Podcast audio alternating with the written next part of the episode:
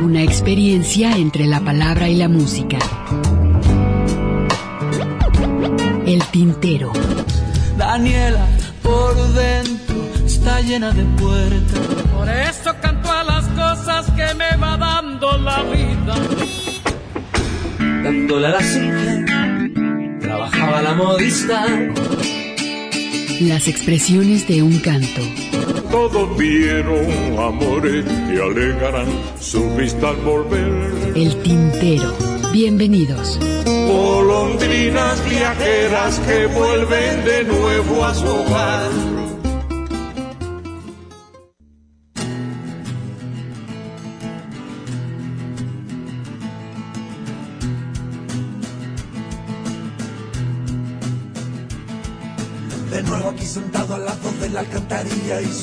Esencia. Tratando de sacar del hoyo ese sentimiento sin correspondencia. Regreso ya descalabrado tras el gran asalto de las azoteas. Y de repente veo el óleo de las nubes en un cielo que consuela. ¿Cómo hablara el buen Don Juan cuando aquella dijo no? Me disculpo y ya retiro mis tomas de ocupación.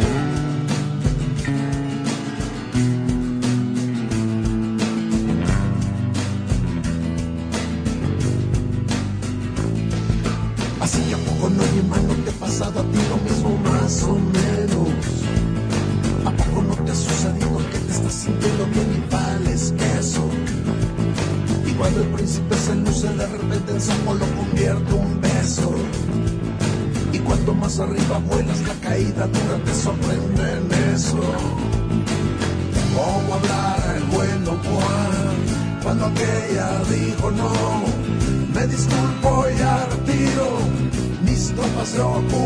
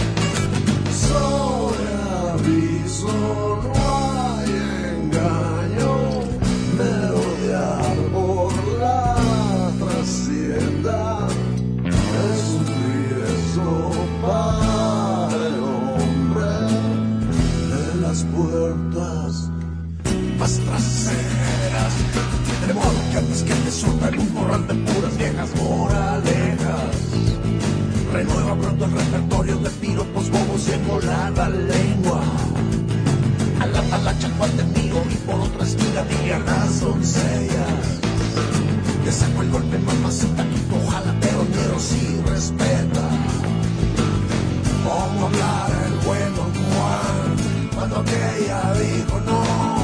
Me disculpo y mis de ocupación.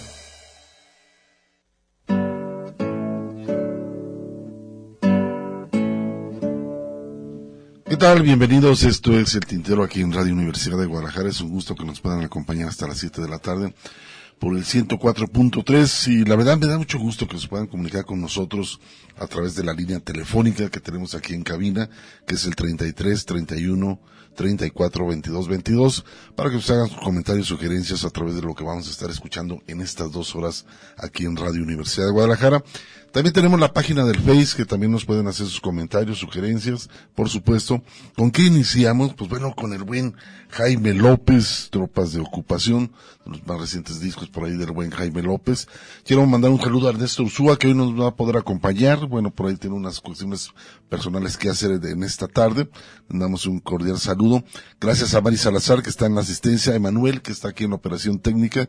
Muchísimas gracias que nos va a estar acompañando por lo menos en esta hora en su turno y bueno para después poder escuchar un poco más de música algunas producciones me habían solicitado que hubo dos personas que me hablaron sobre por eh, escucharon el cuento hace buen rato eh, un cuento que se llama Diles que no me maten en la voz de Juan Rulfo y creo que lo habían escuchado a la mitad del cuento y me han solicitado que si, ¿por qué no lo, lo vuelvo a programar este trabajo, este cuento?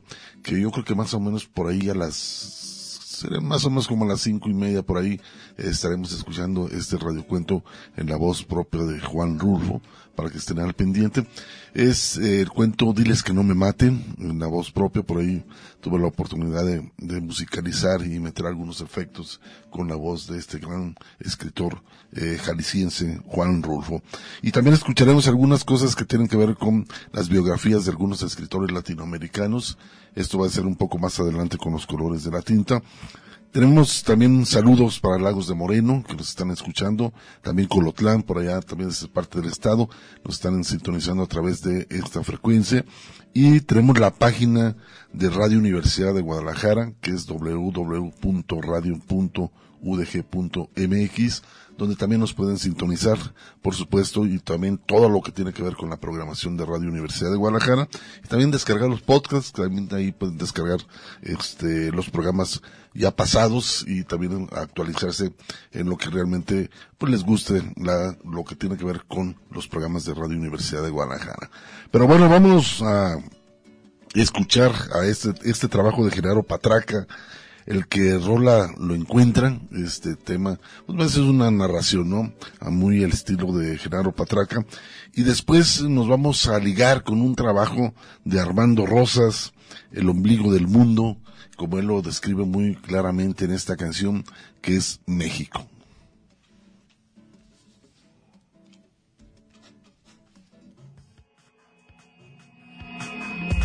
Hola, hola. ¿Hay alguien ahí?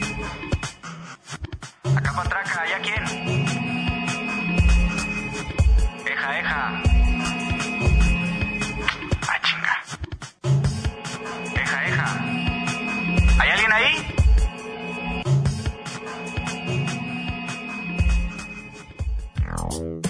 Que rola encuentra. Y así, Rolando escuchaste que la ciudad tenía lugares fértiles. Underground, donde llueve todavía y huele a tierra mojada y negra conciencia. Negra la tierra, las uñas, las axilas y el pescuezo. Donde es fecundo soñar y no el salitre. En un descuido, en un instante. Uy, viene y te viola ella. Te preña, te preña la ciudad de ideas.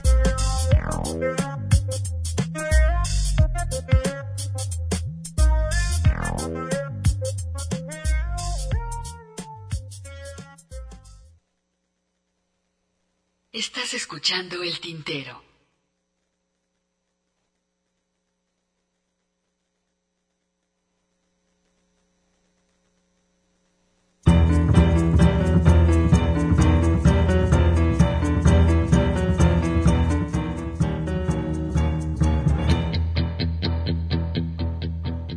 El aerolito que al planeta cambió se hizo polvo en México. El rey de España otro mundo buscó y tropezó con México. Fugitivos de televisión sueñan siempre en México. Spring Breakers buscando el amor en playas de México. El Che Guevara capturando en cartón la luz de México. La marihuana que Obama fumó se cultivó en México. Este es el ombligo del mundo. Este es el ombligo del mundo. ¿Para qué tanta prisa? ¿Para qué tanto brinco? El universo está concluido. Este es el ombligo del mundo. Este es el ombligo del mundo. ¿Para qué tanta prisa? ¿Para qué tanto brinco? El universo está concluido.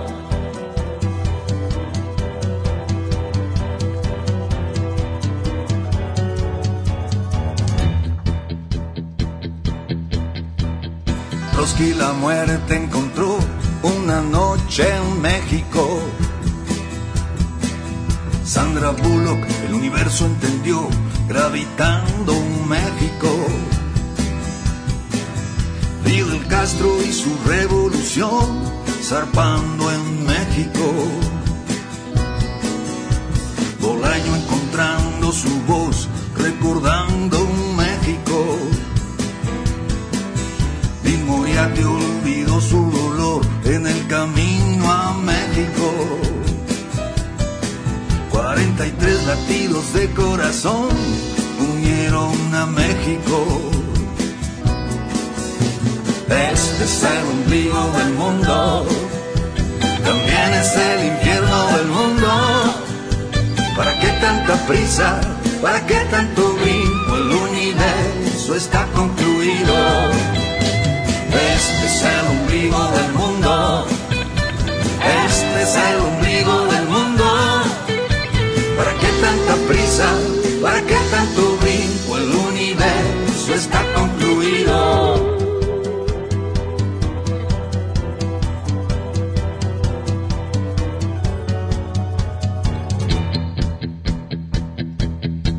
El aerolito que al planeta cambió se hizo polvo en México.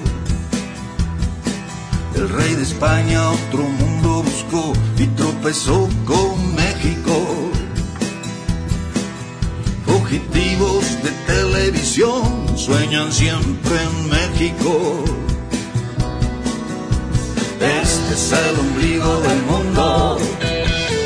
Este es el ombligo del mundo. ¿Para qué tanta prisa? ¿Para qué tanto brinco? El universo está concluido. Este es el ombligo del mundo. Este es el ombligo del mundo. ¿Para qué tanta prisa? ¿Para qué tanto brinco? El universo está concluido.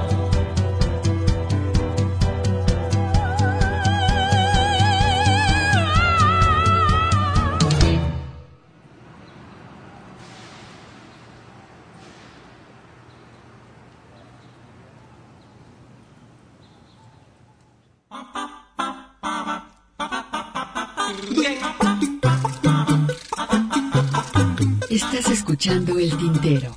En un momento continuamos.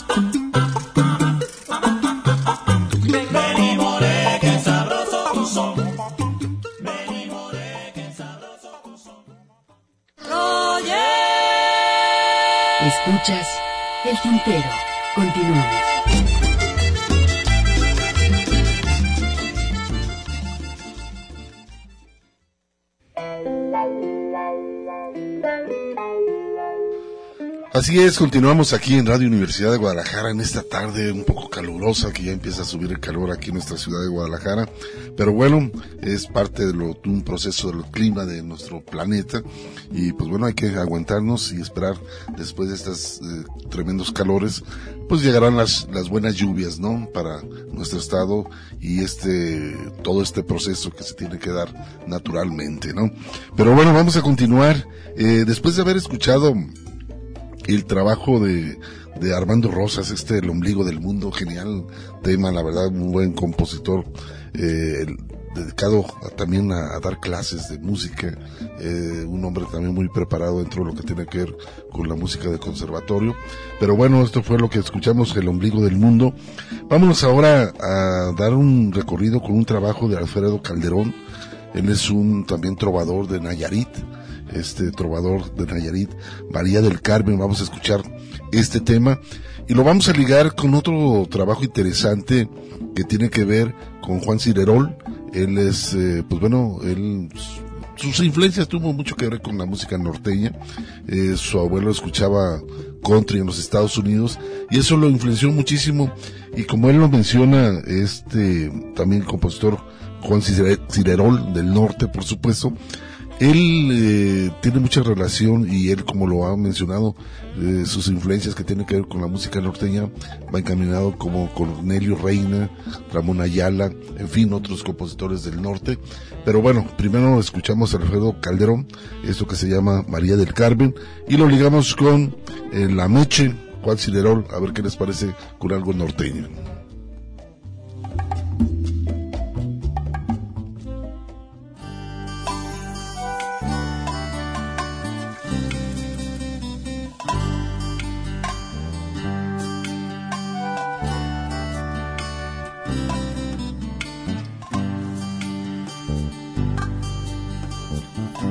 Una niñez como todas, la adolescencia normal, su juventud placentera, muy digna de recordar, muy linda nadie lo niega, grandes a su corazón, cuando la ven caminando, piropos al por mayor para ella no corre prisa, el momento llegará. Y de pronto se ha casado, esposo, hijos y hogar. El destino es muy incierto, nadie lo puede negar. Y tiene que guardar cama, hay que atacar ese mal. Y en una lucha constante por vivir y en una lucha constante por ganar la veo que se pasea de hospital en hospital. Y la sonrisa no se borra de su cara a pesar del sufrimiento y el dolor bromea con su familia. Es admirable su valor su es bandera muy alta, su fe está puesta en Dios.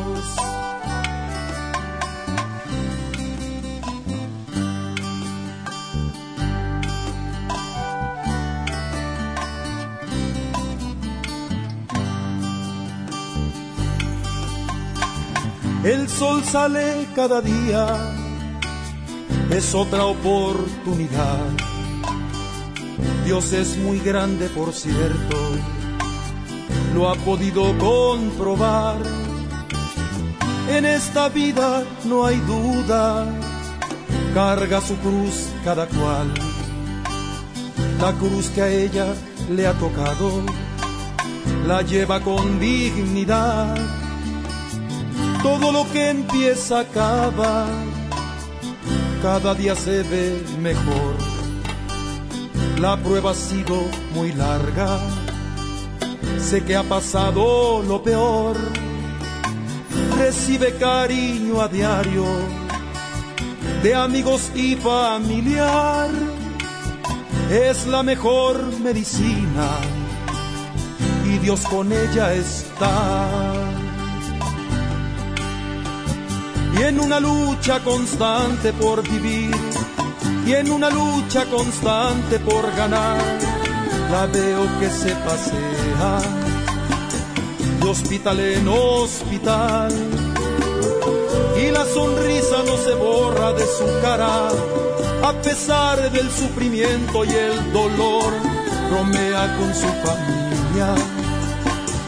Es admirable su valor, su pez bandera muy alta su fe está puesta en Dios. Y en una lucha constante por vivir y en una lucha constante por ganar su fe es bandera muy alta. Su fe está puesta en Dios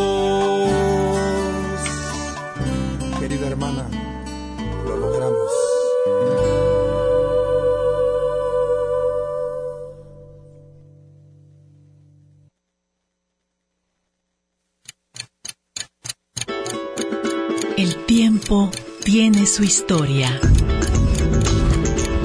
Las expresiones de un canto. Francisco Barrios Mastuerzo. Aquí estoy detrás de mi nariz cada vez que venimos acá tenemos la, la, idea de que tenemos que venir a esta torre emblemática.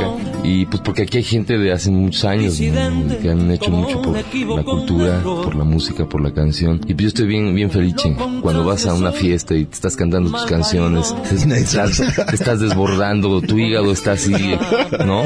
Te sale alguna alguna persona de que, oye, cántate una de, no sé, de José José, ¿no? Y pues lo, que, lo único que me queda es decir, bueno, lo único que me sé, una bonita rola que se llama El himno nacional, la podemos tocar en cumbia. No, no, no, no me llegan a molestar. Es un lugar común, ¿sabes? Este, y, lo, y es un poco un homenaje de alguna forma a los cantautores, a los roleros, a los trovadores, por mostrar nuestras canciones y no seguir repitiendo las mismas canciones que, que además se repiten tanto en la radio, ¿no?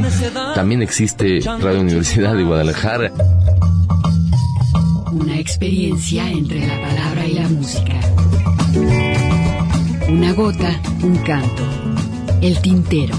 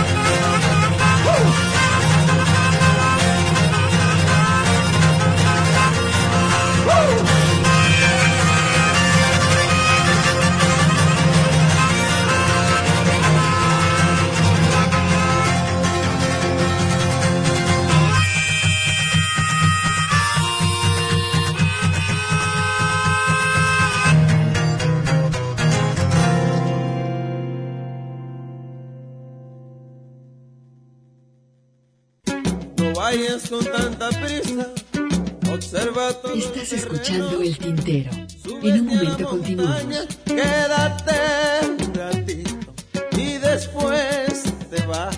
Quédate un ratito y después te vas. Yo era un virus tropical.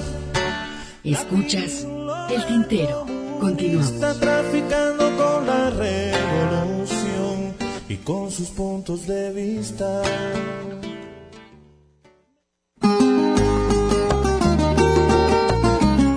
Continuamos, eh, gracias a las personas que se están comunicando a través de la página del Face del Tintero. Muchísimas gracias, José Luis Barrera Mora. Saludos, nos manda por acá. Muchísimas gracias, María Emperatriz. Saludos, chida rola del buen Jaime López.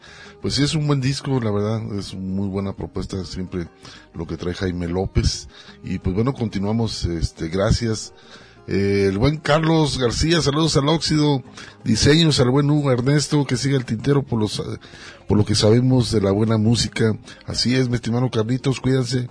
Este, les mando un abrazote a óxido diseño, por ahí en el taller, un abrazote para todos los que están escuchando, trabajadores como siempre. Pues bueno, vamos a continuar y vamos ahora, este, a escuchar un trabajo muy interesante. Estoy hablando de este compositor eh, español, más bien de Vallecas. Estoy hablando de Luis Pastor. Eh, Luis Pastor, bueno, desde muy pequeño se inició en el canto.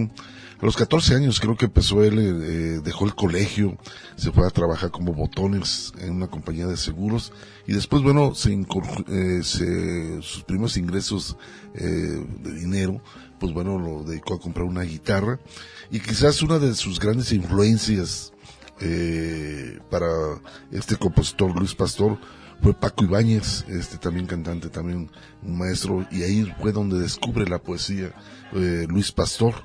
Un hombre también muy comprometido, eh, el hecho de que en el 2022, si no me equivoco, este cantante fue galardonado por la medalla de oro al mérito de las bellas artes, otorgado por el Ministerio de Cultura de España, se le otorga este reconocimiento como uno de los grandes compositores dentro de la poesía.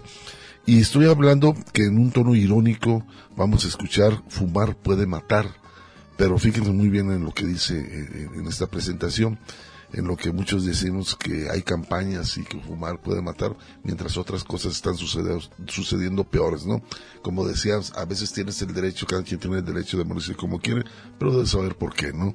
Y en este caso, vamos a escuchar Fumar puede matar, y lo ligamos con Soy, Luis Pastor en vivo, que es uno de, también de los grandes eh, compositores españoles, que le da mucho por presentarte en, en universidades, eh, por ahí se presenta continuamente, porque él sabe que ese es el corazón ¿no? de mucha vida y entre los jóvenes, pues bueno, siempre ha estado muy presente eh, con la juventud, Luis Pastor. Vamos a escuchar este par de temas a ver qué les parece.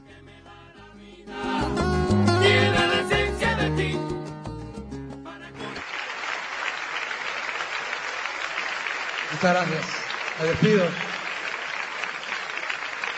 Esta, esta canción se llama Fumar Fumar puede matar. La, estrené con la familia Couso frente a la embajada americana cuando aún gobernaba el señor Aznar. Y está inspirada en esos años de gobierno donde algunos sentíamos que la democracia era secuestrada por la mayoría absoluta que habían sacado con sus votos. No escuchaban a la gente. No había debates en televisión, no sé si os acordáis. No había nada de eso. Y estábamos tirando para atrás perdonadme los que seáis del PP, no quiero echar aquí ningún, ninguna diatriba, simplemente contar de dónde nace esta canción. No solo el señor Aznar, todas las democracias corren el peligro si la sociedad civil no somos capaces de generar movimientos sociales, culturales y alternativos que vigilemos y controlemos la democracia, por lo general suele degenerar en muchas cosas. Hasta.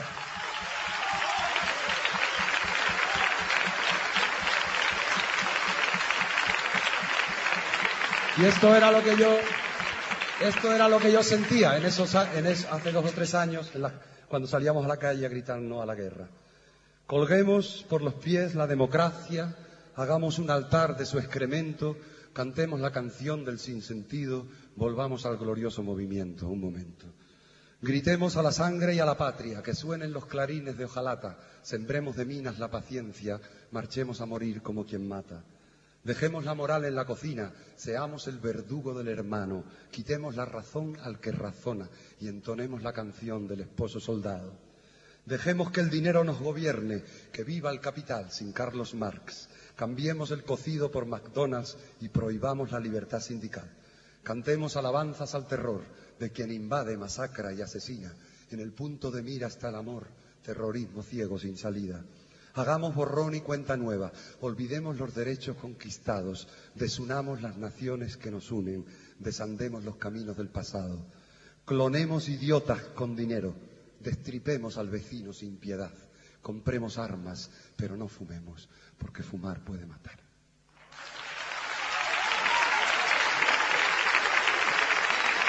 Cuco y mi amigo Edu. Muchas gracias. Y Pablo Guerrero. Hasta siempre. Que viva la universidad. Que vuelva la cultura a la universidad. Que vuelvan los conciertos a la universidad. Muchas gracias.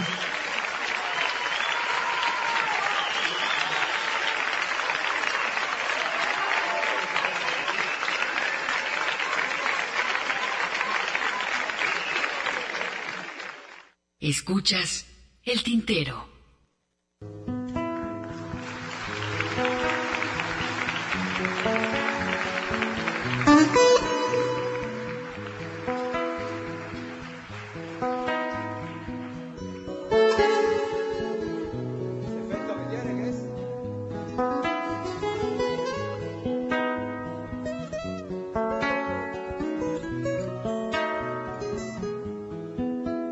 Soy un rayo nacido del grito, feliz meteorito de alguna explosión. Soy la unión de dos cuerpos celestes, mi madre y mi padre en el ojo de Dios.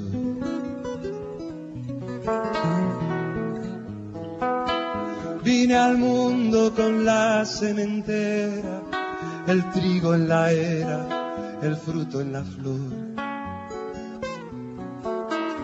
Arrancado del surco del huerto, tomate, pimiento, patata y melón.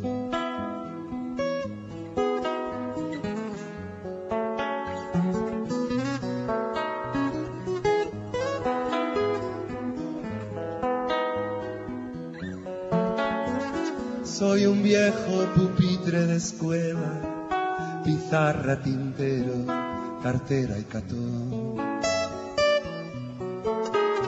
Yo también comí queso amarillo, bebí leche en polvo y canté el cara.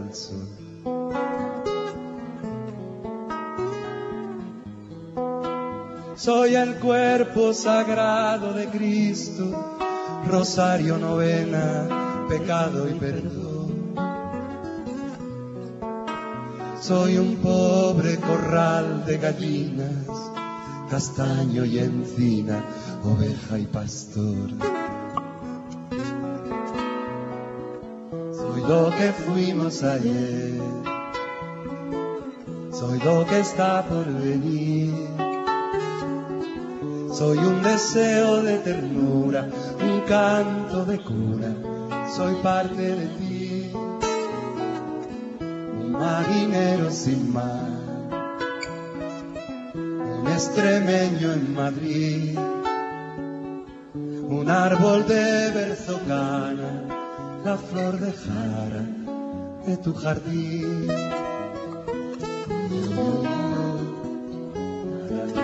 La, la,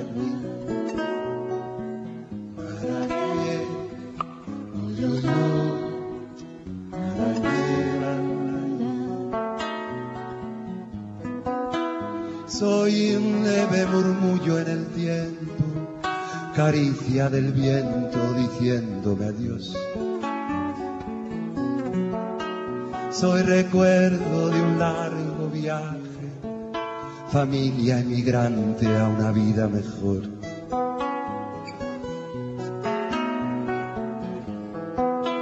Soy memoria de un tiempo de barrio, ciudad extra radio de y cartón. Soy un verso lanzado al futuro, proyecto seguro, guitarra y canción. Soy lo que fuimos ayer, soy lo que está por venir. Soy un deseo de ternura, un canto de cuna, soy parte de marinero sin mar, un extremeño en Madrid, un árbol de berzocana, la flor de jara de tu jardín.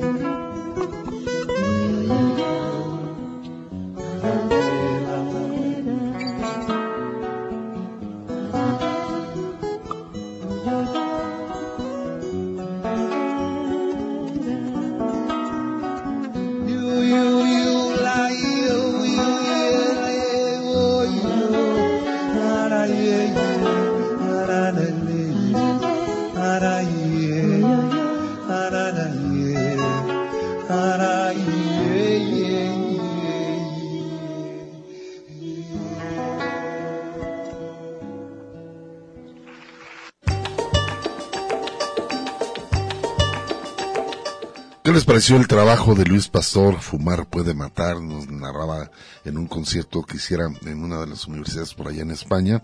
Y soy esta en, vivo, también acompañado por ahí de su pareja en dúo, a Luis Pastor. Vamos a continuar, eh, pero primero vamos a hacer un corte de estación. Tenemos la línea telefónica el 33 31 34 22 22 extensión 12801, 12802 y 12803 para que nos hagan comentarios.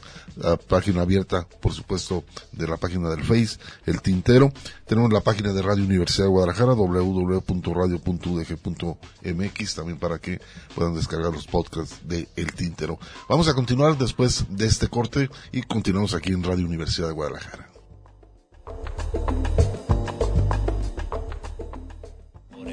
Bogotá rondaba un tigre siguiendo los rastros de un nahual por el Bogotá. Estás escuchando el tintero. En un momento continuamos. no es cierto, no es verdad. Por el Bogotá rondaba un tigre. Resisten los tigres y el nahual. En jeepes y camionetas llegaron los candidatos. Escuchas el tintero. Continuamos. Y muy en Guayaberaos, ay, poeta, ¿quién lo dijera que te ibas a emborrachar?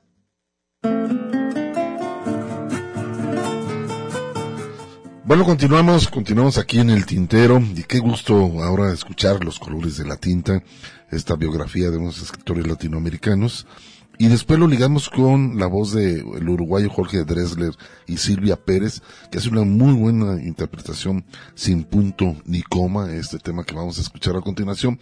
Quiero decirles también que el próximo sábado vamos a tener un programa dedicado a la canción política. Estas dos horas la vamos a dedicar a diferentes compositores y cantantes que hacen una reflexión sobre lo- todos los procesos políticos que hemos vivido por muchos años aquí en nuestro país, que es música que no tiene mucho que ver, por supuesto, eh, con lo comercial, simplemente son reflexiones de lo que ha pasado en la política en nuestro país. Me di a la tarea de hacer una recopilación de algunos temas, por lo cual, bueno, les hago la invitación que esto lo vamos a poder escuchar el próximo sábado en punto de las 5 de la tarde. También vamos a tener una, nos van a hacer una entrevista a mi compañero Ernesto Ursúa y un servidor en, en lo que va a ser en, en el programa Entre Cantos con Alfredo Saras, que conduce en el sistema de radio y televisión del estado de Jalisco, que es en el 96.3 a partir de las 2 de la tarde, por ahí nos vamos a estar platicando con este, el buen Alfredo Saras, que nos hace la invitación. ¿Cuál es el motivo? Bueno, eh, cumplimos 28 años al aire eh, en Radio Universidad de Guadalajara y pues bueno, nos hizo la invitación para hacer algunas reflexiones sobre lo que tiene que ver con la música aquí en nuestro país como en América Latina. Entonces pues bueno, les hago la invitación para que nos, nos escuchen eh, a las 2 de la tarde eh, en el 96.3 de la estación de- del gobierno del estado a partir de las 2 de la tarde con un programa Entre Cantos para que, bueno, también nos puedan estar sintonizando y nos hagan sus comentarios. Por lo pronto, bueno, vamos a escuchar este trabajo a ver qué les parece, los colores de la tinta y la voz de Jorge Dressler con Silvia Pérez.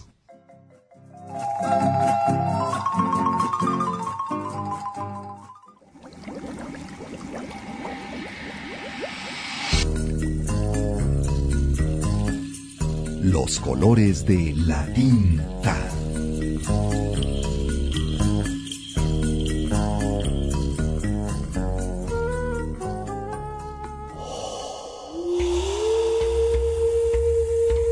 Si ese pasado, volando desde distintos puntos de partida, llegase a serenísimo vals, si pudieran acordarse la fascinación del fragmento, el golpe de la montaña mágica, las fulminantes azoteas en el triunfo de las tribulaciones, la gota de laúd y luego noches, descubrimientos, fines, todo el torrente de las desposadas metamorfosis, cuando juntos recogiéramos el azoro que numera los años, uncidas las felices ocasiones, acaso el miedo, el duelo, hasta un eterno crepúsculo, flores finales.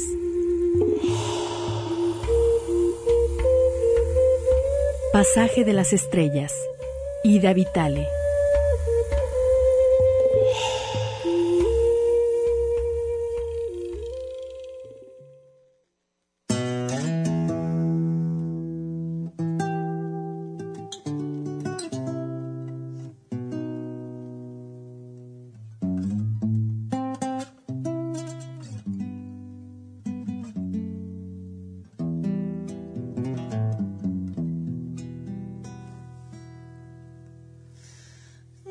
Somos siempre nosotros el bueno.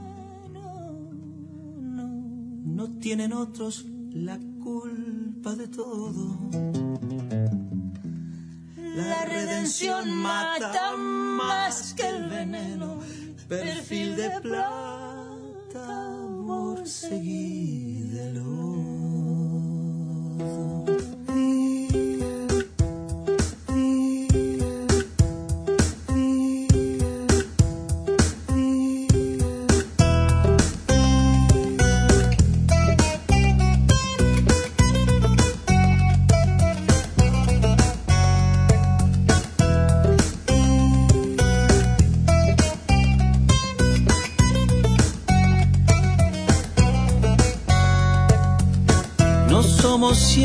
Nosotros el bueno. No tienen otros la culpa de todo. La redención mata más que el veneno. Perfil de plata por seguirlo. Neuras y gritos y coches y aromas, calles y cuerpos y noches y azares. Sigue corriendo sin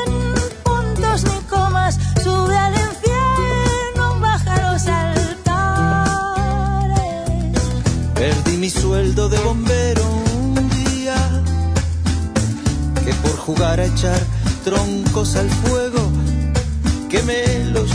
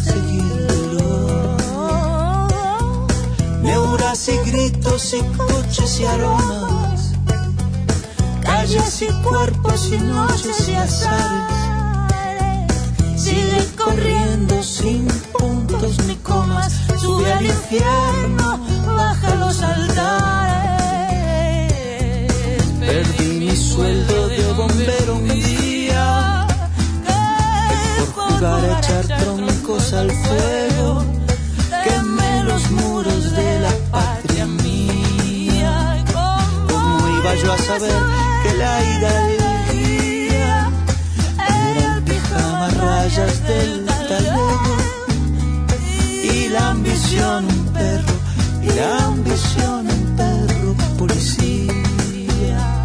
¿Cómo iba yo a saber que la hidalguía era el pijama rayas del talego y la ambición un perro y la ambición un perro policía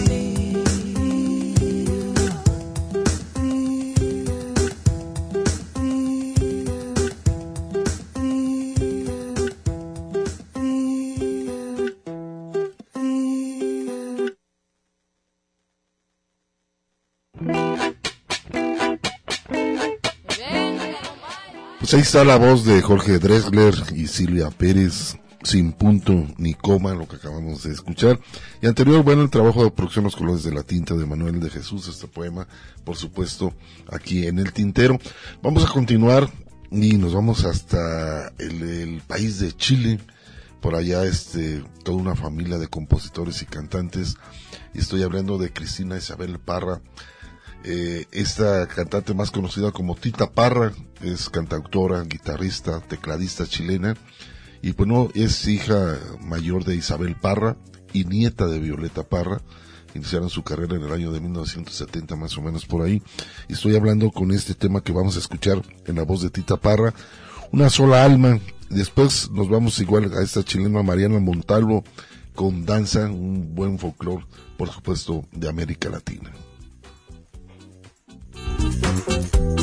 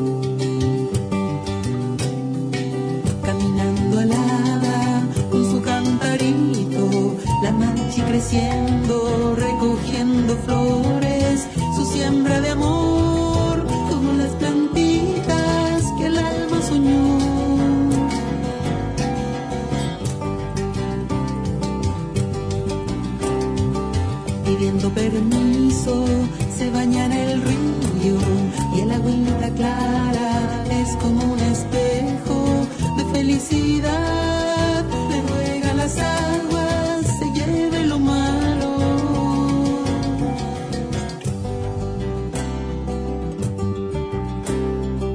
Al anochecer, ruega las estrellas y a la madre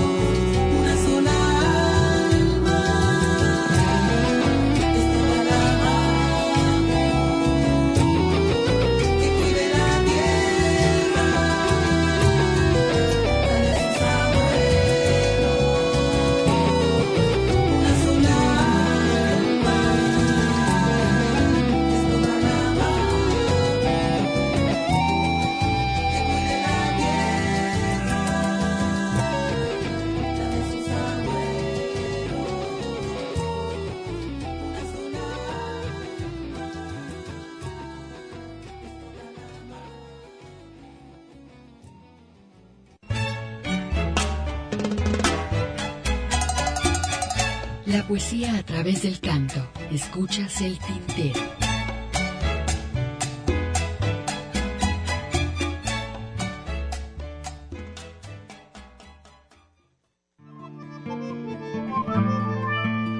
Bueno, continuamos con haber escuchado esta identificación de Radio Universidad de Guadalajara. Continuamos.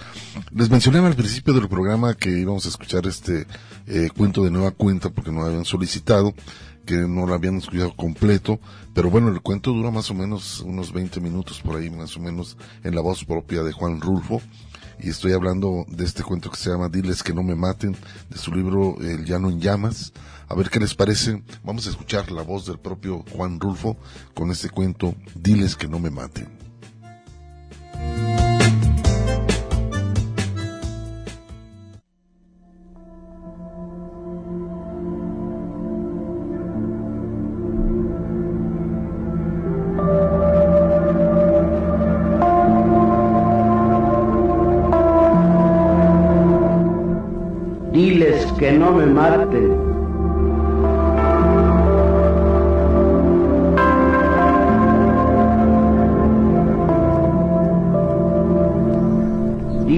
No me maten, Justino.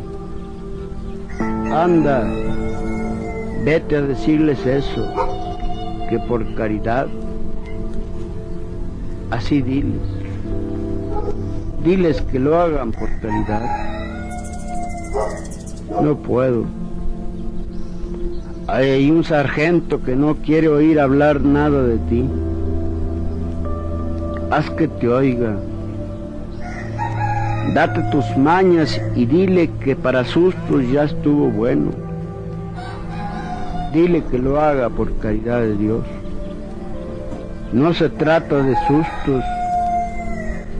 Parece que te van a matar de a veras y yo ya no quiero volver allá. Anda otra vez, solamente otra vez a ver qué consigues. No, no tengo ganas de ir. Según eso yo soy tu hijo. Y si voy mucho con ellos, acabarán por saber quién soy y les dará por afusilarme a mí también. Es mejor dejar las cosas de este tamaño.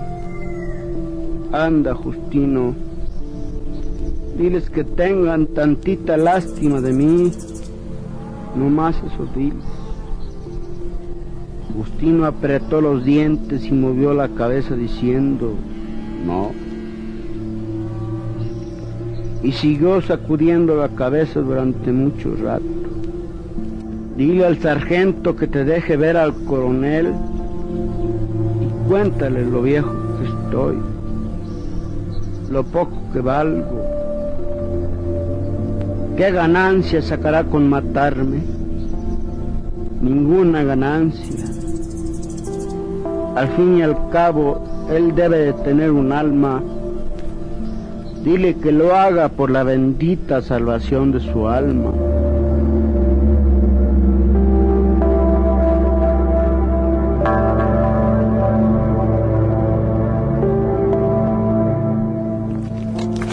Justino se levantó de la pila de piedras en que estaba sentado y caminó hasta la puerta del corral. Luego se dio vuelta para decir, voy pues, pero si de perdida me afusilan a mí también, ¿quién cuidará de mi mujer y de mis hijos? La providencia, Justino, ella se encargará de ellos. Ocúpate de ir allá y ver qué cosas haces por mí. Eso es lo que urge.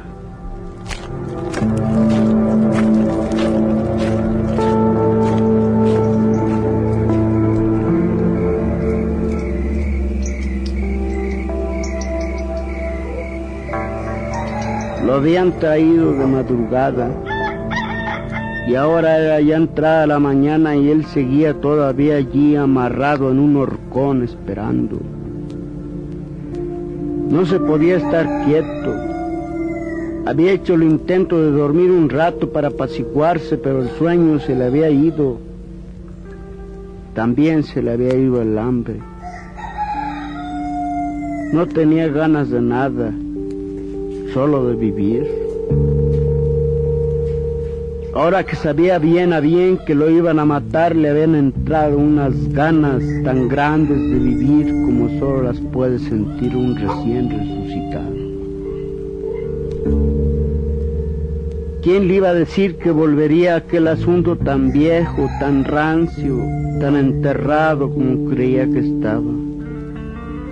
Aquel asunto de cuando tuvo que matar a don Lupe, no nada más por nomás, como quisieron hacerle ver los de Alima,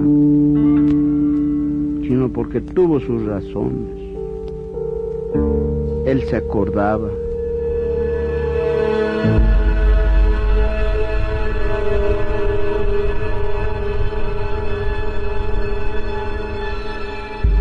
Don Lupe Terreros, el dueño de la puerta de piedra, por más años su compadre, Aquel Juvencio Nava tuvo que matar por eso,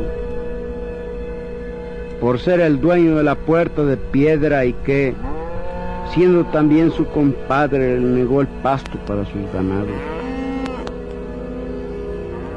Primero se aguantó por puro compromiso, pero después cuando la sequía, en que vio cómo se le morían unos tras otros sus animales hostigados por el hambre y que su compadre don Lupe seguía negándole la hierba de sus potreros, entonces fue cuando se puso a romper la cerca y a arriar la bola de animales flacos hasta las paraneras para que se hartaran de comer. Y eso no le había gustado a don Lupe, que mandó tapar otra vez la cerca para que él, juvencionaba, le volviera a abrir otra vez el agujero. Así de día se tapaba el agujero y de noche se volvía a abrir, mientras el ganado estaba allí, siempre pegado a la cerca, siempre esperando aquel ganado suyo que antes nomás se vivía oliendo el pasto sin poder Y él y don Lupe alegaban y volvían a alegar sin llegar a ponerse de acuerdo. Hasta que una vez don Lupe le dijo, mira Juvencio, otro animal más que metas al potrero y te lo mato. Y él le contestó, mire don Lupe, yo no tengo la culpa de que los animales busquen su acomodo. Ellos son inocentes, ahí se lo haiga si me los mata. Y me mató un ovillo.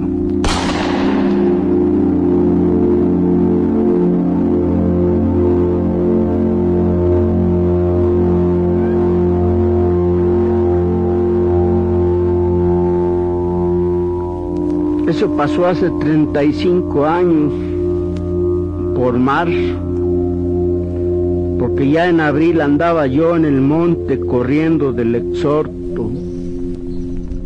No me valieron ni las 10 vacas que le di al juez, ni el embargo de mi casa para pagarle la salida de la cárcel. Todavía después se pagaron con lo que quedaba nomás por no perseguirme, aunque de todos modos me perseguían. Por eso me vine a vivir junto con mi hijo a este otro terrenito que yo tenía y que se nombra Palo de Venado. Y mi hijo creció y se casó con la nuera Ignacia y tuvo ya ocho hijos. Así que la cosa ya va para viejo y según eso debería estar olvidada. Pero según eso no está.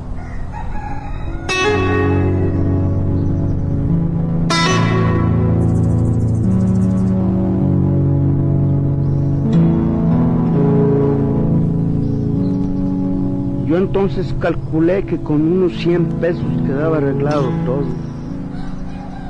El difunto don Lupe era solo, solamente con su mujer y los dos muchachitos todavía de agata. Y la viuda pronto murió también, disque de pena. Y los muchachitos se los llevaron lejos de unos parientes. Así que por parte de ellos no había que tener miedo. Pero los demás se tuvieron a que yo andaba exhortado e enjuiciado para asustarme y seguir robándome. Cada que llegaba alguien al pueblo me avisaban, por ahí andan unos fuereños, juvences. Yo echaba pa'l monte, entreverándome entre los madroños y pasándome los días comiendo solo verdolagas. A veces tenía que salir a la medianoche como si me fueran correteando los perros. Eso duró toda la vida. No fue un año ni dos, fue toda la vida. Y ahora habían ido por él cuando no esperaba ya nadie confiado en el olvido en que lo tenía la gente, creyendo que al menos sus últimos días los pasaría tranquilo. Al menos esto pensó, conseguiré con estar bien.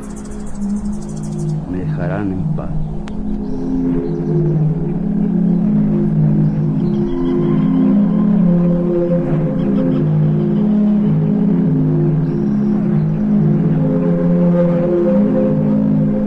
Dado a esta esperanza por entero. Por eso era que le costaba trabajo imaginar morir así, de repente, a estas alturas de su vida, después de tanto pelear para librarse de la muerte, de haberse pasado su mejor tiempo tirando de un lado para otro, arrastrado por los sobresaltos, y cuando su cuerpo había acabado por ser un puro pellejo corrioso, curtido por los malos días en que tuvo que andar escondiéndose de todo. Por si acaso, no había dejado hasta que se le fuera su mujer. Aquel día en que amenció con la nueva de que su mujer se le había ido, ni siquiera le pasó por la cabeza la intención de salir a buscarla. Dejó que se fuera sin indagar para nada, ni con quién ni para dónde, con tal de no bajar al pueblo. Dejó que se fuera como se le había ido todo lo demás sin meter las manos. Ya lo único que le quedaba para cuidar era la vida y ésta la conservaría como diera lugar. No podía dejar que lo mataran, no podía, mucho menos ahora.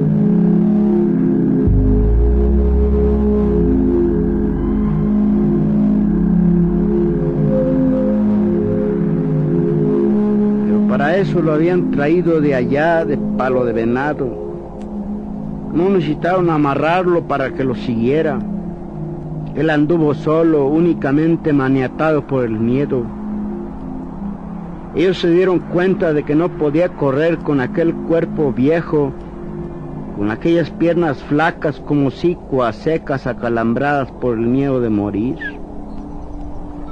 Porque a eso iba a morir, se lo dijeron.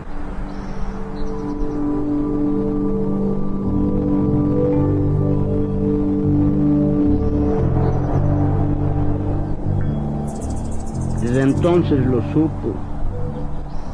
Comenzó a sentir esa comezón en el estómago que le llegaba de pronto siempre que veía de cerca la muerte y que le sacaba el ansia por los ojos y que le hinchaba la boca con aquellos buches de agua agria que tenía que tragarse sin querer. Y esa cosa que le hacía los pies pesados mientras su cabeza se le ablandaba y el corazón le pegaba con todas sus fuerzas en las costillas. No, no podía acostumbrarse a la idea que lo mataran. Tenía que haber alguna esperanza. En algún lugar podría aún quedar alguna esperanza. Tal vez ellos hubieran equivocado. Quizá buscaban a otro Juvencio Nava y no al Juvencio Nava que era él.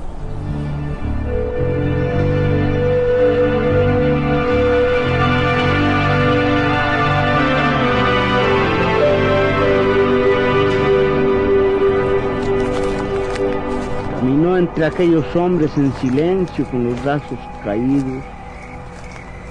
La madrugada era oscura, sin estrellas. El viento soplaba despacio, se llevaba la tierra seca y traía más, llena de ese olor como de orines que tiene el polvo de los caminos. Sus ojos que se habían apeñuscado con los años venían viendo la tierra aquí abajo de sus pies a pesar de la oscuridad. Allí en la tierra estaba toda su vida. 60 años vivir sobre de ella, de encerrarla entre sus manos, de haberla probado como se prueba el sabor de la carne. Se vino un largo rato desmenuzándola con los ojos, saboreando cada pedazo como si fuera el último, sabiendo casi que sería el último.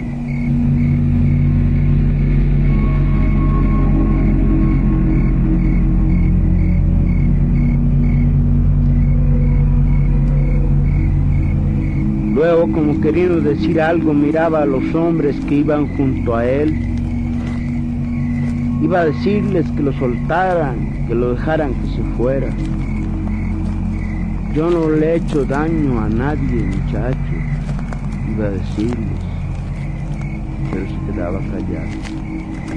Más adelantito se los diré, pensaba, y solo los veía.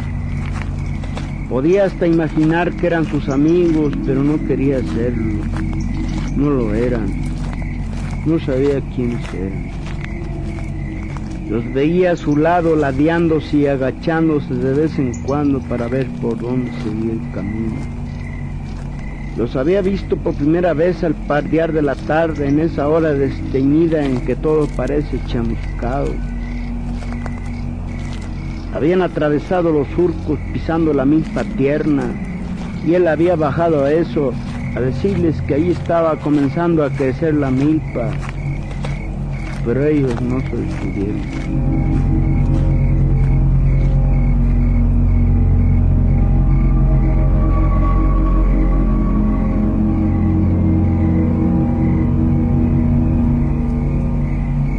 Los había visto con tiempo, siempre tuvo la suerte de ver con tiempo todo. Pudo haberse escondido, caminar unas cuantas horas por el cerro mientras ellos se iban y después volver a bajar. Al fin y al cabo la milpa no se lograría de ningún modo. Ya era tiempo de que hubiera venido las aguas y las aguas no aparecían y la milpa comenzaba a marchitar. Así que ni valía la pena de haber bajado, haberse metido entre aquellos hombres como en un agujero para ya no volver a salir. Y ahora seguía junto a ellos aguantándose las ganas de decirles que lo soltaran. No les veía la cara, solo veía los bultos que se repegaban o se separaban de él. De manera que cuando se puso a hablar no supo si lo habían oído. Dijo, yo nunca le he hecho daño a nadie, pero nada cambió. Ninguno de los bultos pareció darse cuenta. Las caras no se volvieron a verlo, siguieron igual como si hubieran venido dormidos.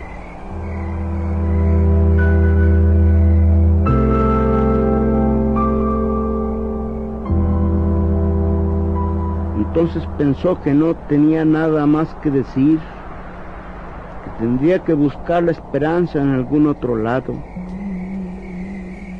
Dejó caer otra vez los brazos y entró en las primeras casas del pueblo en medio de aquellos cuatro hombres oscurecidos por el color negro de la noche.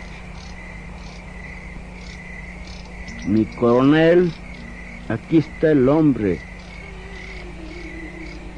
Se habían detenido delante del boquete de la puerta. Él con el sombrero en la mano por respeto, esperando ver salir a alguien pero solo salió la voz. ¿Cuál hombre? preguntaron. El de palo de venado, mi coronel, el que usted nos mandó traer. Pregúntale que si ha vivido alguna vez en Alima, volvió a decir la voz de allá adentro. Hey tú, que si has habitado en Alima, repitió la pregunta el sargento que estaba frente a él. Sí. Dile al coronel que de allá mismo soy y que allí he vivido hasta hace poco. Pregúntale que si conoció a Guadalupe Terreros, que dice que si conociste a Guadalupe Terreros, a don Lupe, sí, dile que sí lo conocí ya murió.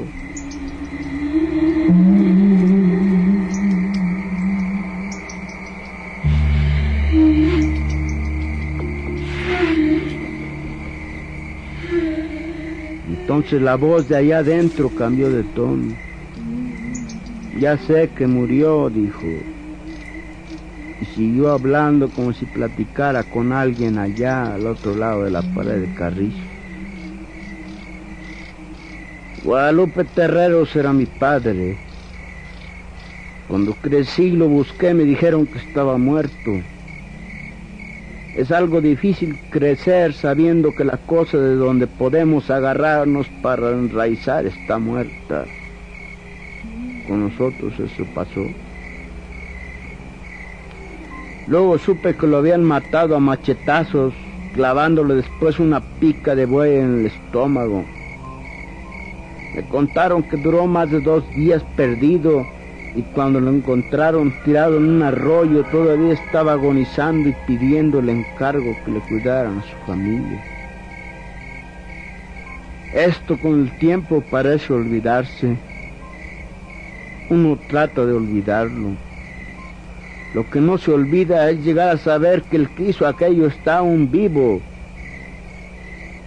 alimentando su alma podrida con la ilusión de la vida eterna. No podría perdonar a este aunque no lo conozco, pero el hecho de que se haya puesto en un lugar donde yo sé que está me da ánimos para acabar con él. No puedo perdonarle que siga viviendo. No debía haber nacido nunca.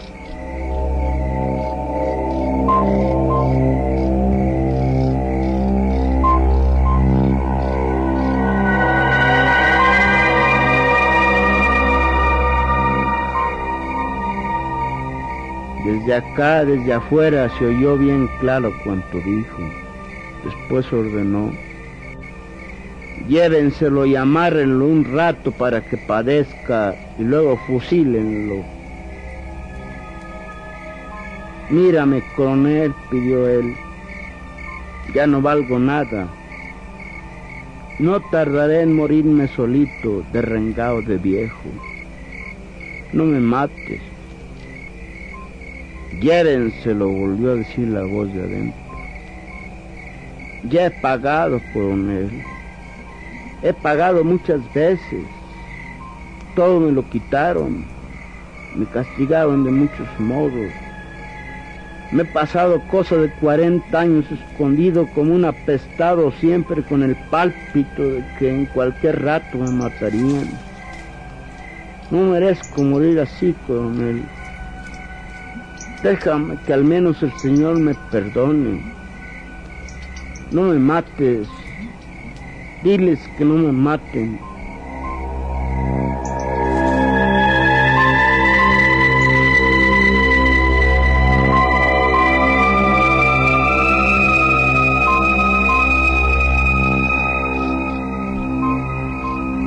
Estaba allí como si lo hubieran golpeado, sacudiendo su sombrero contra la tierra, gritando. Enseguida la voz allá adentro dijo, amárrenlo y denle algo de beber hasta que se emborrache para que no le duelan los tiros.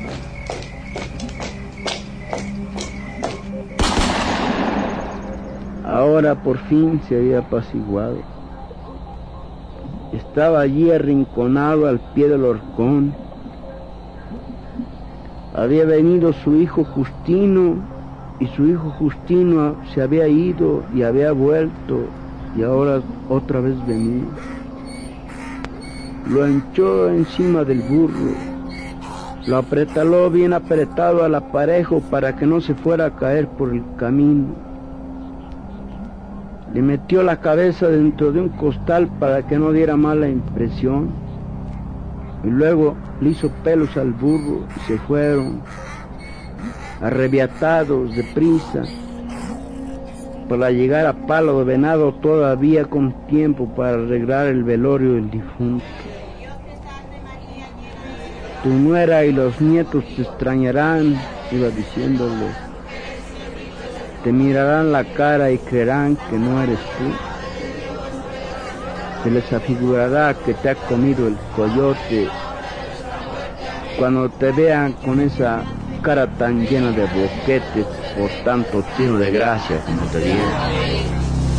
Padre eterno, soberano Dios, envía a tus ángeles a sacar del purgatorio estas almas, por quien es mi intención rogar, te suplico los presentes en tu gloria y te pido, Señor, que la parte que les falte satisfacer por sus culpas se las perdone.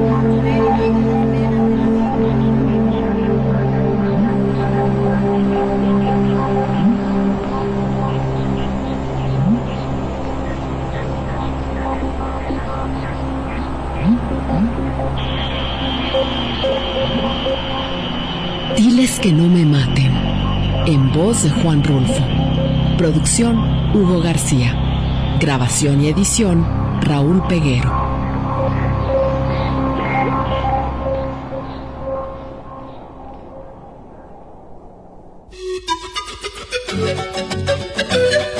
Una pausa para llenar de tinta nuestras plumas. El tintero.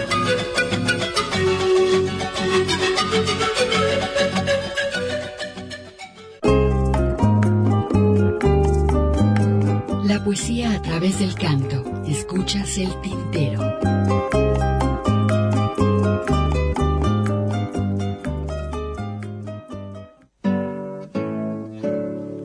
Bueno, continuamos. Después de haber escuchado este cuento, Diles que no me maten, en la voz del propio Juan Rulfo, pues bueno, nos quedó ese, ese gusto, ¿no? Es- a mí siempre me han mirado mucho la voz de, de Juan Rulfo, cómo narra, cómo se mete en lo que él propio escribe, escribió, y pues bueno, lo maravilloso este, este trabajo que nos dejara dentro de la literatura de nuestro estado de Jalisco.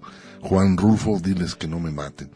Bueno, hemos recibido comentarios. Mono eh, Horno Serrano dice, hace mucho que no escuchaba a Luis Pastor. Gracias. Te mando un saludo, mi estimado. Ana Rosa también Chávez, qué buen poema, lo que acabamos de escuchar. El poema, si no me equivoco, de los colores de la tinta, Manuel de Jesús, el escritor. Mono Horno Serrano también dice, gracias por el cuento en la voz de Rulfo, está maravilloso, le gustó mucho, pues bueno, por ahí hay otros cuentos que musicalicé y me atreví a meter algunos efectos, pero la cosa es buscarlos, ¿no? Por ahí andan de estos trabajos que llegué a realizar en algún momento. Pero bueno, vamos a continuar y para ahorita, ahorita que estamos hablando de escritores, vamos a escuchar eh, un fragmento en la voz de Oscar Chávez del libro La Feria de Juan José Arriola, este fragmento en la voz del propio eh, Oscar Chávez. Y pues bueno, lo escuchamos. Después van a escuchar una topada que tiene que ver con el pueblo y el mal gobierno. El pueblo es Guillermo Velázquez, el mal gobierno es Oscar Chávez, entonces hay un enfrentamiento verbal muy interesante de lo que fuera la política por muchos años del prismo aquí en nuestro país. A ver qué les parece. Somos más o menos 30 mil. Unos dicen que más, otros que menos. Somos 30 mil desde siempre, desde que Fray Juan de Padilla vino a enseñarnos el catecismo, cuando don Alonso de Ábalos dejó temblando estas tierras. Fray Juan era buena gente y andaba de aquí para allá, vestido de franciscano, con la ropa hecha garras, levantando cruces y capillitas. Vio que nos gustaba mucho danzar y cantar y mandó traer a Juan Montes para que nos enseñara la música. Nos quiso mucho a nosotros, los de Tlayola. Pero le fue mal y que lo mataron. Dicen que aquí, dicen que allá. Si fue en Tuxpan, lo hicieron Coachala. Si fue aquí, nos lo comimos en pozole. Mentiras. Lo mataron en Cíbola a flechazos. Sea por Dios. Antes, la tierra era de nosotros, los naturales. Ahora es de las gentes de razón. La cosa viene de lejos. Desde que los de la Santa Inquisición se llevaron de aquí a don Francisco de Sayavedra, porque puso su iglesia aparte en la cofradía del Rosario y dijo que no les quitaran la tierra a los trayacantes. Unos dicen que lo quemaron, otros que nomás lo vistieron de Judas y le dieron azotes. Sea por Dios. Lo cierto es que la tierra ya no es de nosotros, y allá cada y cuando nos acordamos. Sacamos los papeles antiguos y seguimos dale y dale. Señor oidor, señor gobernador del estado, señor obispo, señor capitán general, señor virrey de la Nueva España, señor presidente de la República. Soy Juan Tepano, el más viejo de los tlayacanques, para servir a usted. Nos lo quitaron todo.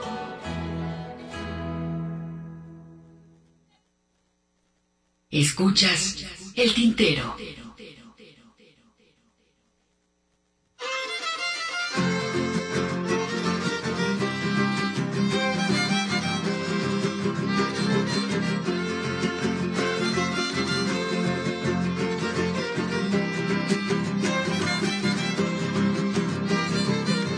Soy el gobierno legal por el pueblo establecido. Hijo del pueblo he nacido, pueblo mío, pueblo ancestral. Al pueblo tengo de aval para todas mis funciones. El pueblo en mis decisiones, el pueblo en mis documentos, pueblo en discursos y eventos, pueblo de mis elecciones. Soy el pueblo y hablo tosco gobierno, ¿qué pasará? Dices que soy tu papá y casi ni te conozco. Yo no soy un San Juan Bosco ni soy la Biblia sagrada. Soy pura plebe pelada. Gobierno y que te has creído. Yo siempre te he conocido como hijo de la tostada.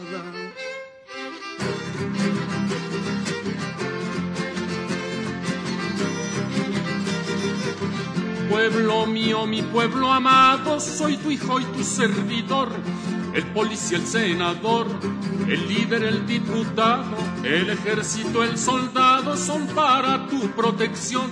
Tú eres mi única razón y lo que me hace valer. Pueblo mío, tú eres el ser y esencia de la nación. Anda y es tonta tu tía, yo recibo y sobran casos del soldado culatazos, mordidas del policía, del diputado falsía y del judicial bribón, patadas y vejación. Oye, gobierno canijo, si dices que tú eres mi hijo, no te portes tan bribón.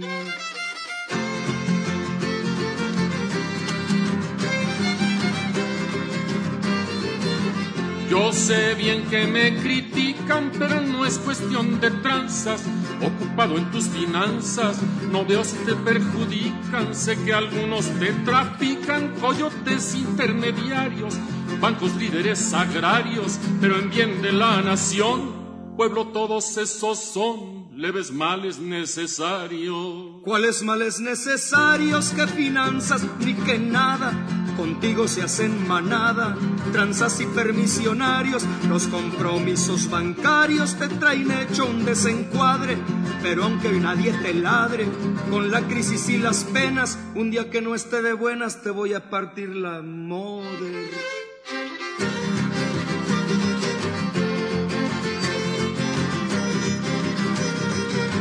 Pueblo mío dicharachero, paso y te debo decir vergüenzas para conseguir préstamos del extranjero. Necesitamos dinero, dólares frescos, mi amor, para el agroexportador, la industria y el desarrollo. Y ando detrás de ese apoyo, aunque me cause dolor. Que amor mío, ni que mis nueces por la crisis que te hace ola, le andas lambiendo la cola a gringos y japoneses, a sus turbios intereses te uncieron esos malevos, te prestan dólares nuevos a plazos que les convienen y es por eso que te tienen agarrado de los dedos.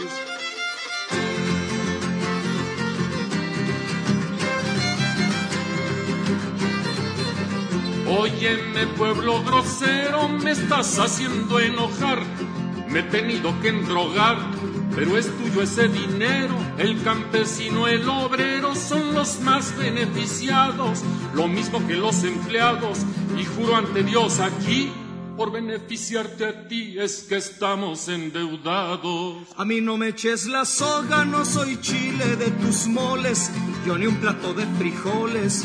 He tenido de esa droga hasta ahorita que te ahoga. Quieres que sea mío el oruto, la deuda es tuya por bruto y por tanta corrupción. Pobre gobierno chillón, se me hace que hasta eres de esos.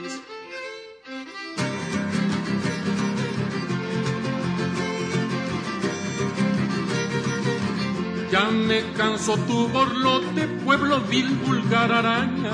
Si no anduviera en campaña, ya estuvieras en el bote. No me injuries ajolote, mugroso pata rajada.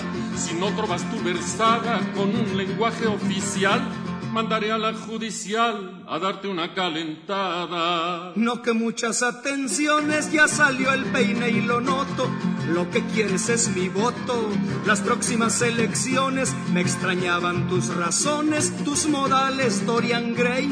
Y te sometí a mi ley para calibrar tu aguante. Ya te salió lo arrogante, te estabas haciendo tonto.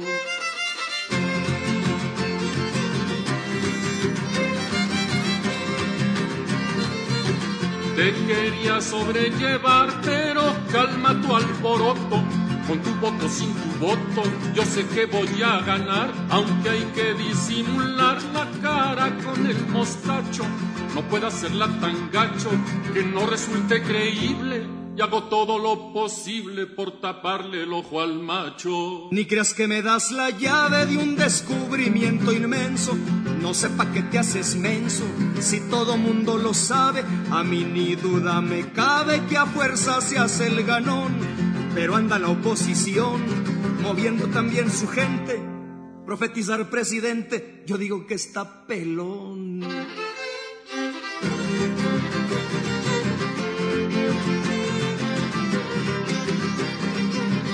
Ni creas que siento temor de perder la presidencia. Líderes, maña, experiencia, todo tengo a mi favor. La bandera tricolor y recursos suficientes. Tengo ejército, armas, gentes, sábelo pueblo gritón.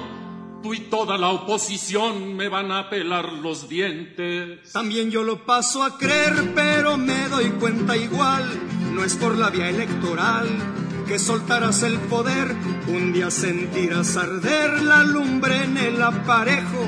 Yo mismo, yo el pueblo nejo, soy el que te va a tumbar, no más te vas a quedar con tu cara de complejo.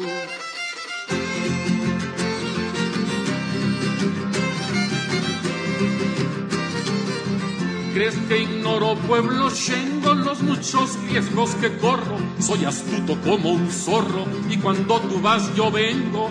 Informado me mantengo de todo el que me jeringa. Si armas una rebatinga o si me haces un mal modo, voy con ejército y todo a darte una buena Tú tendrás hasta aeroplanos, ejército, armas, solvencia. Yo el coraje y la conciencia y apoyo de mis hermanos. Tengo millones de manos, millones de fuertes brazos. Te haremos puros pedazos. Triste gobierno malora cuando se llegue la hora de darte tus canijazos.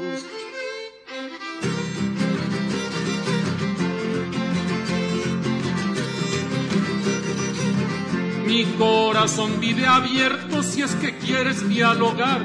No me vengas a asustar con el petate del muerto. Lo quieras o no es muy cierto, veo que lo olvidas a veces. Pregúntasele a los jueces que me toman juramento. Yo gobierno represento al pueblo y sus intereses. Un mal gobierno no es mi hijo y a dónde irás que más valgas. Representarás tus nachas porque yo ni te cobijo. Sueño con el regocijo de mirarte derrumbado. Pueblo en lucha organizado, levantaré mi bandera y sobre tu calavera bailaré un son zapateado.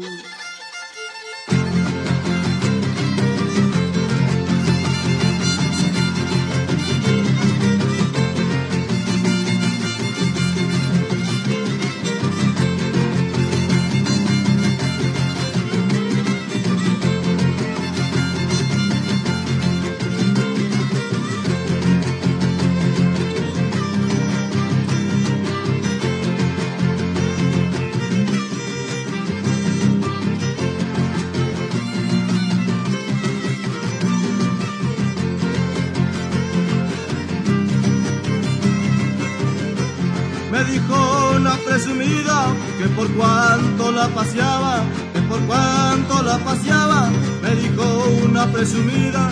Y yo le dije mi vida, no te pasaría por nada, pero sí vive advertido que serás mi prenda amada.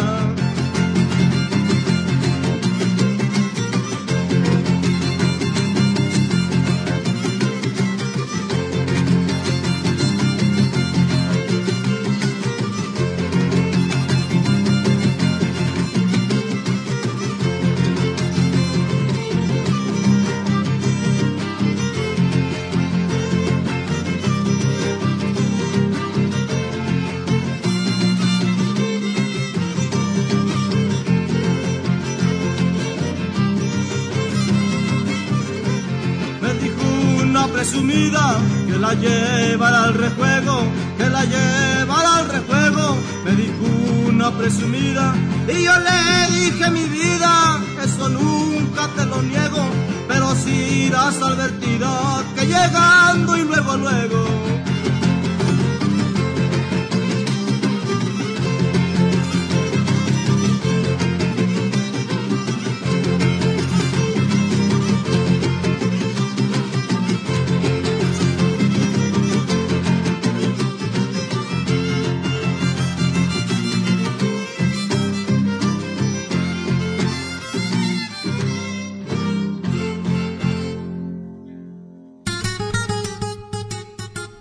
Pausa para llenar de tinta nuestras plumas. El tintero.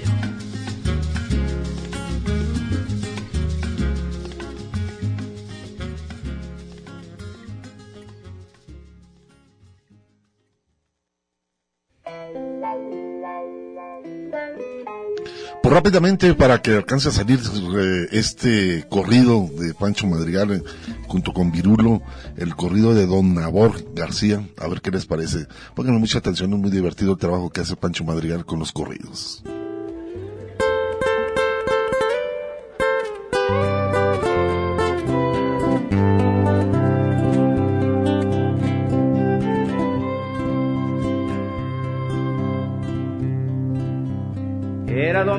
En el pueblo, ya desde que amaneció y seguía siendo domingo. Cuando la tarde cayó, la gente salía de misa y se amontonaba en la plaza como nadie tenía prisa. Nadie se iba para su casa.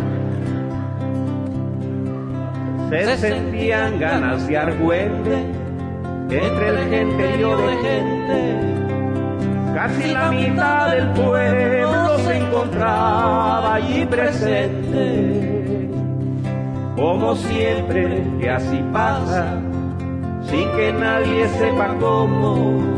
Al rato estaba la plaza que parecía un manicomio.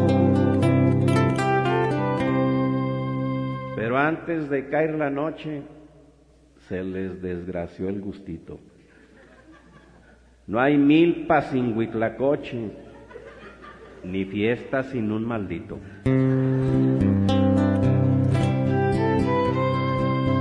Válganos Santa María, alborotó una señora, ahí viene Nabor García, borracho y con la tambora, dijo un anciano venerio, dirigiéndose a la raza, esto ya se puso serio. Mejor váyanse a sus casas. Y es que ese tal don Nabor era hombre muy conocido por su fama de mató, pistolero muy temido. Se dice que este señor tenía un genio demoníaco, tenía muy mal corazón y no es que fuera cardíaco.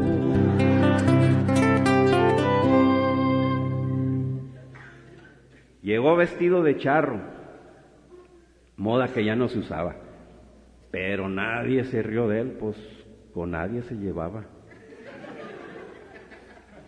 Les gritaba el valentón con su botella de pisto. Cuánta chincha admiración parece que nunca han visto. Traía un sombrero muy ancho y unas espuelas de fierro. Ya me emborraché en su rancho, no me morderán sus perros. Llegó bailando el caballo al ritmo de la tambora. Dicen que aquí hay muchos gallos, pero conmigo se atoran.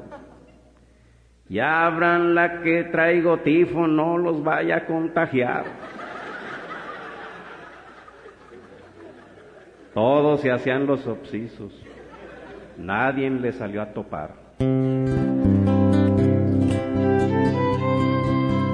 les echó encima el caballo y nomás pelaron los ojos y él les gritaba endiablao, ahí va el peine, abranse piojo. Gritó el borracho maldito, dirigiéndose a la bola, agáchense tantito, voy a calar mi pistola.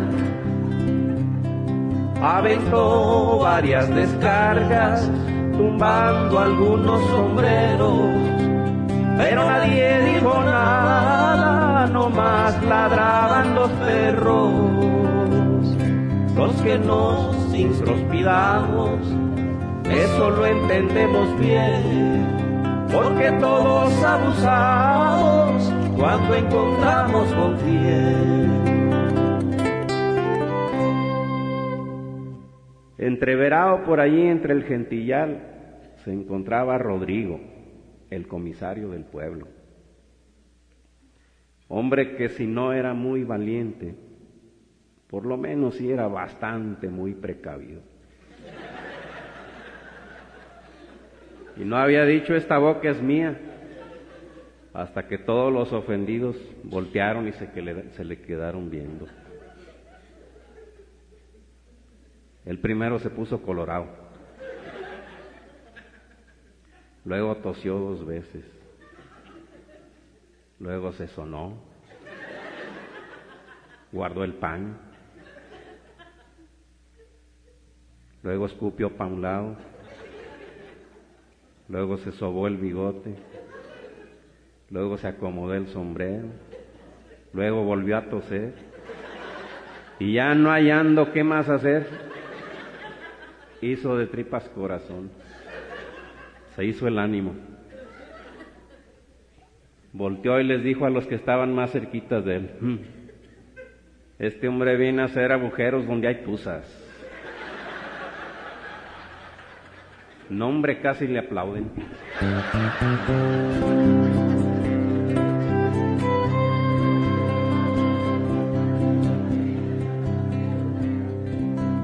Cortándose de la bola. Se le acercó a don Nabor, entrégueme su pistola, hágame el fabrón cabor. Los nervios. Luego le dijo a la mala, poniendo un gesto sombrío, está prohibido echar bala apuntando pa'l gentío, clavándole la mirada, donador, muy enojado, le dijo no le doy nada y mejor hágase un lado. Parándose en los estribos, siguió atropellando gente y el maricón de Rodrigo nomás le peló los dientes.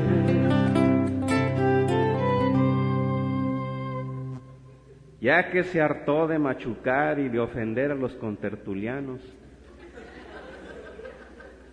se apeó del caballo, lo amarró de una banca de la plaza y prometiéndoles a todos que no se tardaba, que ahorita venía para seguir divirtiéndose todos juntos. Se fue caminando a buscar una calle oscura donde desahogar una necesidad muy íntima. Caminaba tongoneándose como sintiéndose dueño del pueblo. Y por ahí va calle arriba, arrastrando las espuelas, como quien pisó buñiga, y se va limpiando las suelas, con las piernas tan arqueadas que ni cuenta se dio cuando por en medio le pasó una bola de perros peleando.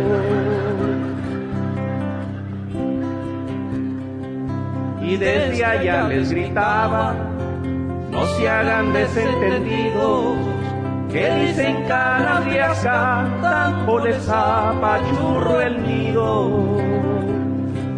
De pronto el perdona vida que se topa en una esquina con una tribu de niños que salían de la doctrina. Salieron relinchando y pegando de aullidos como apaches borrachos los angelitos.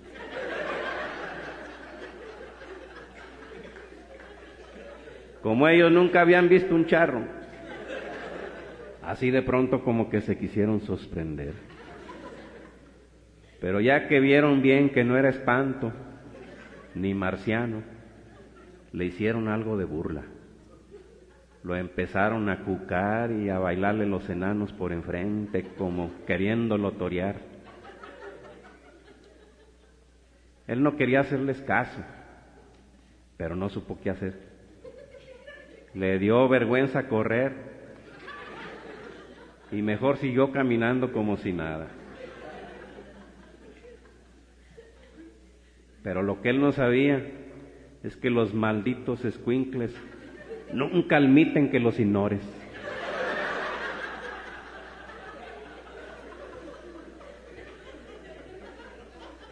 ¿Dónde que me le van aventando con un cadáver de gato muerto? Ya muy encarroñado en el mero cogote.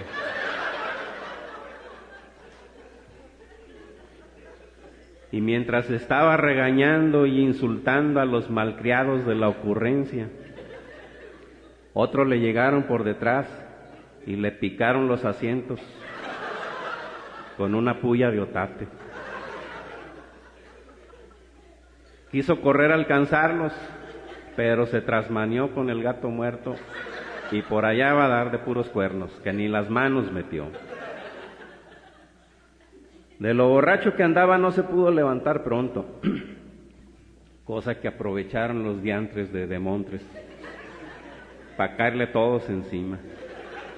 Lo montonearon. Le amarraron las manos con su propia corbata de moño y ahí están todos jineteándolo y brincándole en la panza, sin el más mínimo respeto a su peligrosidad.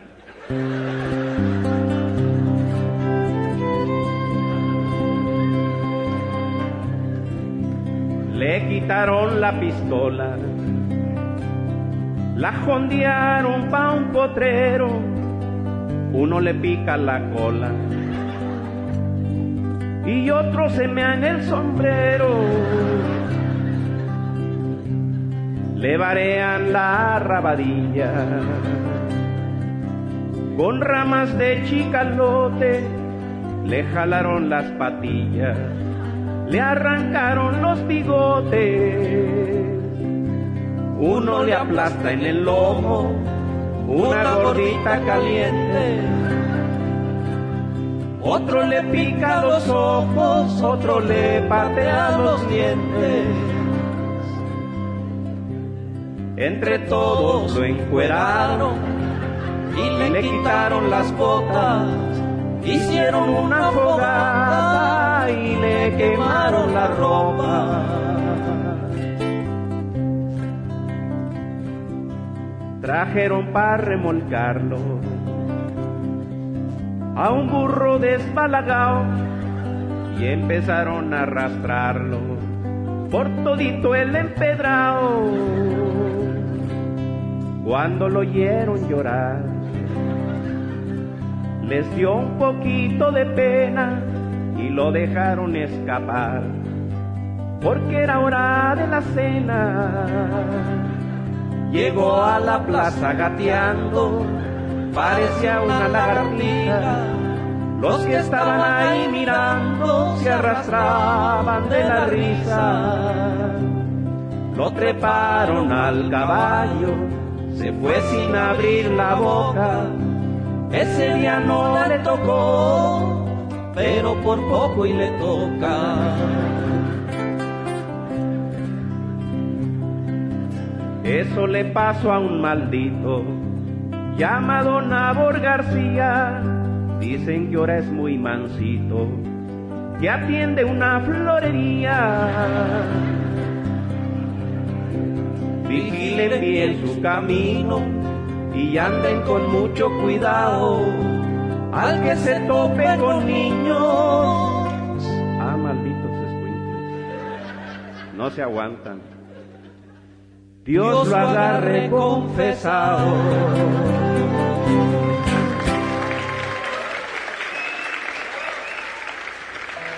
Pues ahí está el trabajo, el corrido de Don Nabor García, este corrido es compuesto por Pancho Madrigal, lo acompaña por ahí el cubano Virulo en esta ocasión. Yo me despido, muchísimas gracias a Hugo Molina que estuvo en esta parte del tintero, a Mari Salazar en la asistencia, un saludo a Ernesto Ursúa. Nos escuchamos el próximo sábado en punto de las 5 de la tarde y por supuesto con la canción política el sábado próximo.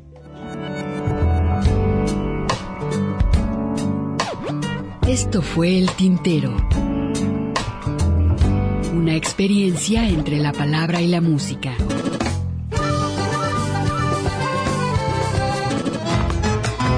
Sintoniza nuestra siguiente emisión, El Tintero, una producción de Radio Universidad de Guadalajara. Señores, así se canta mi pago. Yo no soy cantor de juego.